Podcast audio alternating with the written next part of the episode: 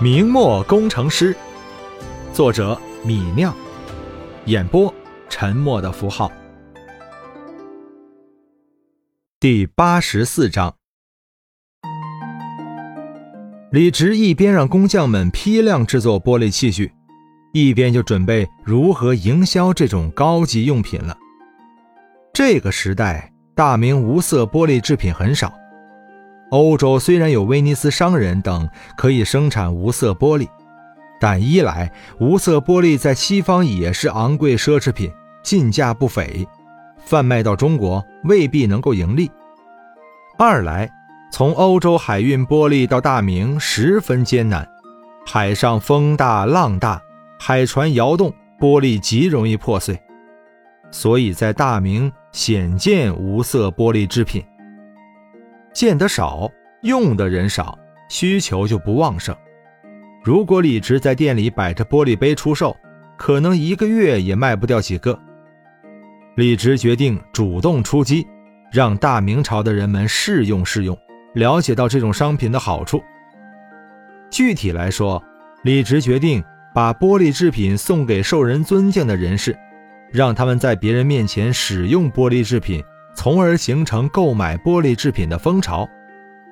所谓受人尊崇的人士，本来当朝皇帝是个不错的人选，可惜天下人都知道崇祯皇帝素来节俭，不好奢侈，玻璃器进贡天子可能会被雪藏，说不定一年也就拿出来用一两回。那送给谁好呢？李直已经穿越大明一年多了，自然了解一些基本的官场知识。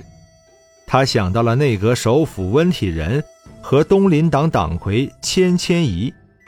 内阁首辅就是当朝宰相，自然有广泛的影响力。只要他用了，别人肯定跟着用。而东林党魁谦谦仪虽然如今闲住在家，但门生故吏遍及天下，自然影响力不小，也是一个人选。其他的对象，简官大的。把玻璃杯送上就是。等到这些大官都用上玻璃器了，那些小官和富商们肯定跟风使用。四月底，李直带上了新做好的十套玻璃茶具和十套玻璃酒盏，往京城送礼去了。京城有一百多万人口，比天津大多了。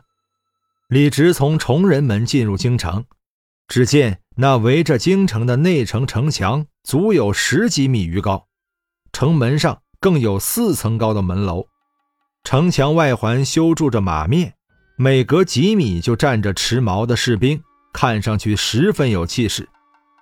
不过，京城的卫生状况和这个时代其他大明城市一样糟糕。还没进城门，李直就闻到一股浓重的臭味进了城门。这味道就更浓了。城市的道路两侧到处是乞丐，街道上的污水横流，街角垃圾和粪便堆积，说不出的脏乱。路上的行人也一个个衣衫褴褛，面有菜色，显然这天子脚下的经济也不怎么好。李直骑着马，带着家丁和马车，小心地在这脏乱的街道上穿行。先在城东的一家大客栈落了脚，找到了住处，李直便去送礼了。他带着两个家丁，捧着一套玻璃茶具和酒具，几盒人参鹿茸，一路打听，往内阁首府温体仁家走去。走到一条比较干净的街道上，李直找到了温体仁的宅子，那是一个三进的院子，也算颇为秀丽。但作为首府的宅邸，似乎就有些寒酸了。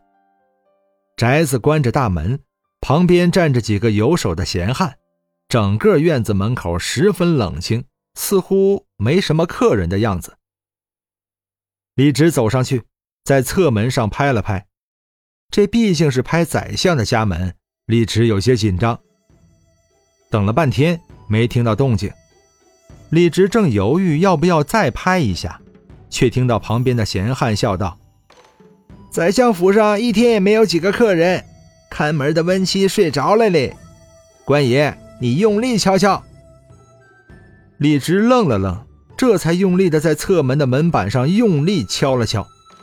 果然，这下有人把侧门打开，一个睡眼惺忪的仆人从门里头把头伸出来，看了看李直，问道：“什么事儿啊？”李直赶紧把自己的名帖送上去，说道：“啊，下官李直有几件礼物送给宰相大人，还请门官帮下官把名帖和礼物送进去。”说完这话。李直从怀里掏出一锭五两的银子，要塞到那仆人手里。那看门的仆人却触电般的把手收了回去，大声骂道：“哎哎，你莫要给我银子！让老爷知道我收人银子，定会把我赶出家门的。”李直无奈，只好把名帖和装着礼物的锦盒送上去。那仆人收起李直的名帖，却不肯接李直的几个礼物锦盒。他把门关上，往院子里走了进去。李直被这温家仆人的风格弄得有些不知所措，又看了看旁边几个游手的闲汉，那几个闲汉笑道：“嘿嘿嘿，宰相府上稀奇事多了呢。第一件事就是从来不收礼，官爷，你这趟白来了。”李直暗道不妙，果然过了一盏茶时间。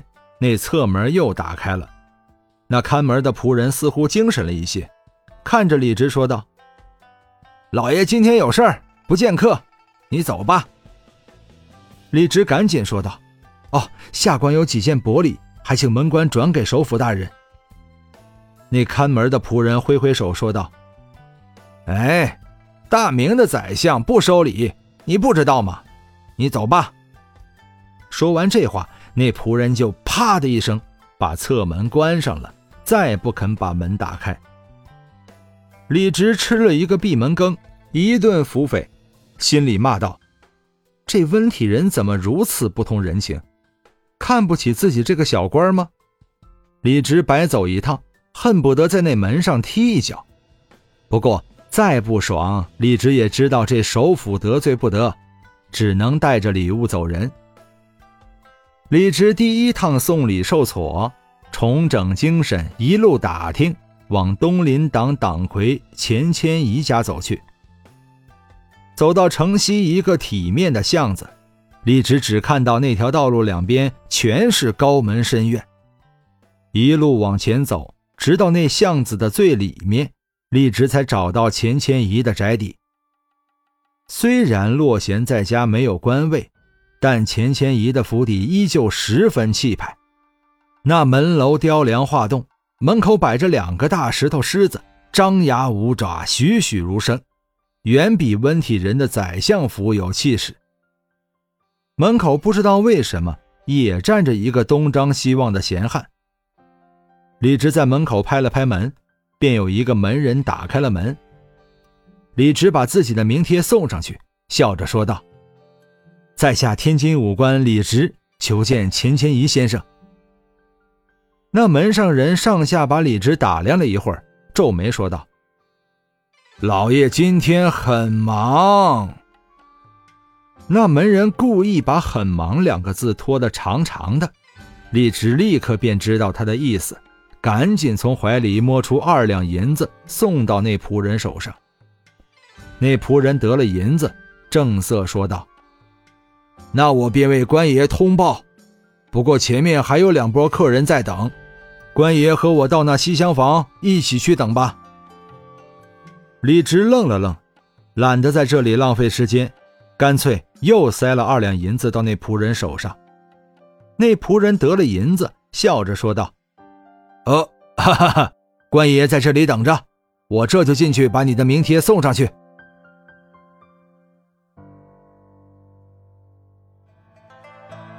本章播讲完毕，感谢您的收听。